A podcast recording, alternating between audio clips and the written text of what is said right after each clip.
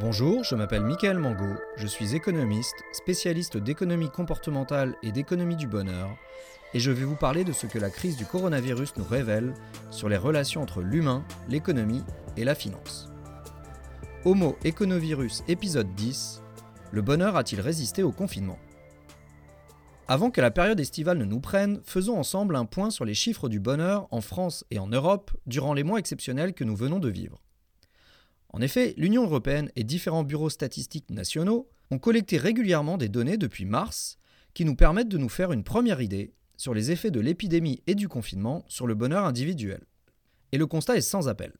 Partout en Europe, le bonheur a fortement reculé au printemps pour atteindre des points bas jamais vus auparavant.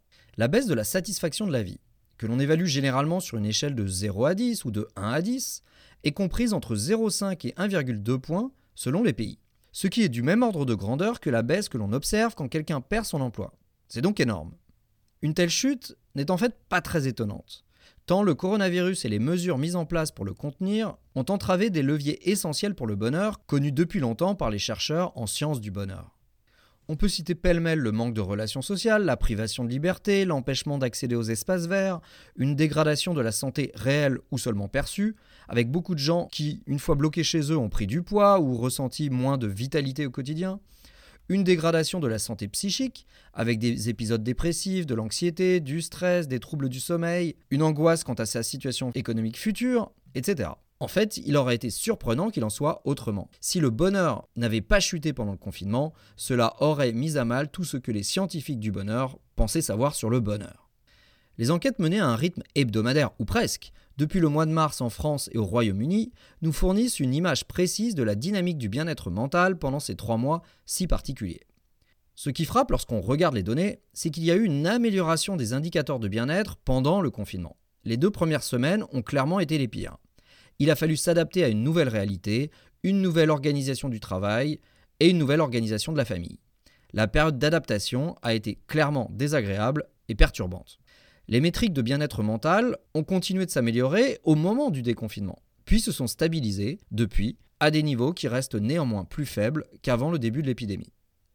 Par exemple en France, alors que d'ordinaire seulement 20% des Français se donnent une note faible en termes de satisfaction de la vie, c'est-à-dire une note entre 0 et 5 sur 10, ils étaient encore 25% à le faire lors des enquêtes du mois de juin. Idem pour le sentiment d'anxiété ou pour les troubles du sommeil. À chaque fois, les gens qui signalent un mal-être sont 20% à 30% plus nombreux qu'ils n'étaient avant la crise.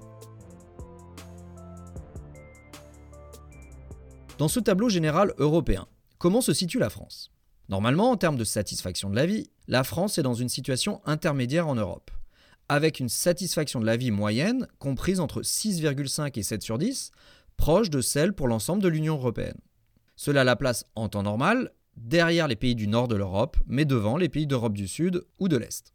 Le coronavirus a chamboulé la hiérarchie. Dans les données collectées en avril par Eurofound, qui est une agence de l'Union européenne, la France était clairement dans le peloton de queue, avec une satisfaction de 5,9 sur une échelle de 1 à 10, en baisse de 1,1 point par rapport à la même enquête réalisée en 2016.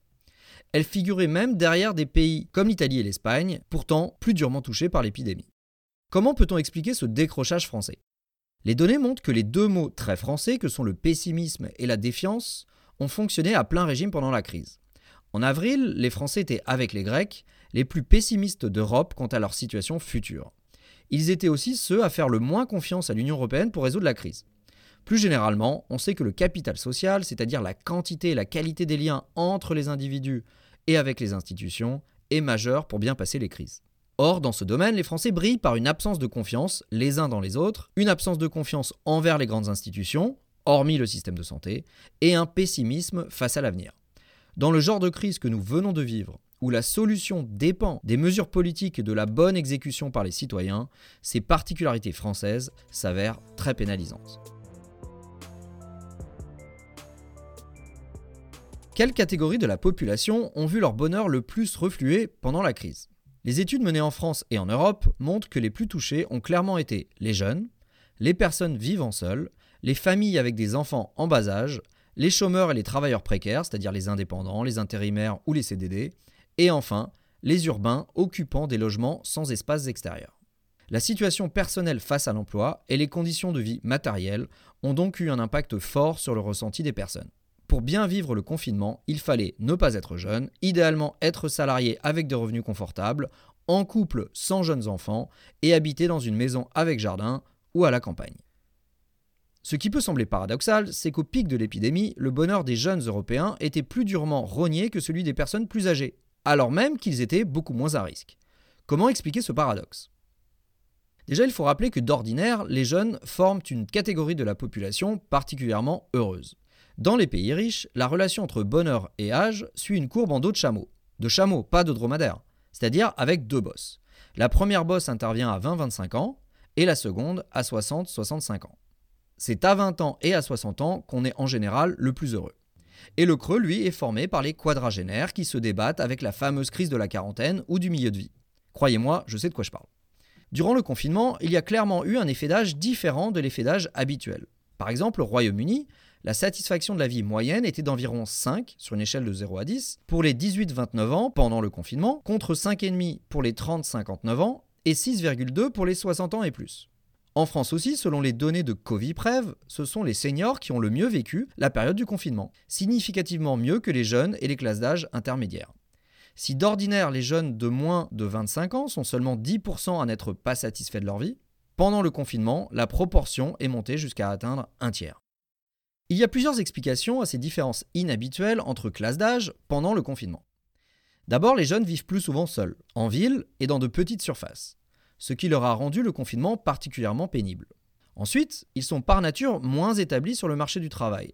Ce sont des outsiders qui doivent encore trouver leur place ou faire leur trou. Leur anxiété et leur sentiment d'insécurité face à l'emploi ont grimpé fortement pendant la période, plus que pour les autres classes d'âge, affectant significativement leur bonheur. Ce qui est d'ailleurs classique pendant les crises économiques. Enfin, ils mènent une vie plus sociale, dans lesquelles les sorties entre amis jouent un rôle plus important. En orchestrant la distanciation sociale, en fermant les bars, les clubs de sport et les boîtes de nuit, on les a de facto lésés plus que les autres classes d'âge, qui ont, en temps normal, une vie plus plan-plan, davantage centrée sur la famille, le travail et la maison.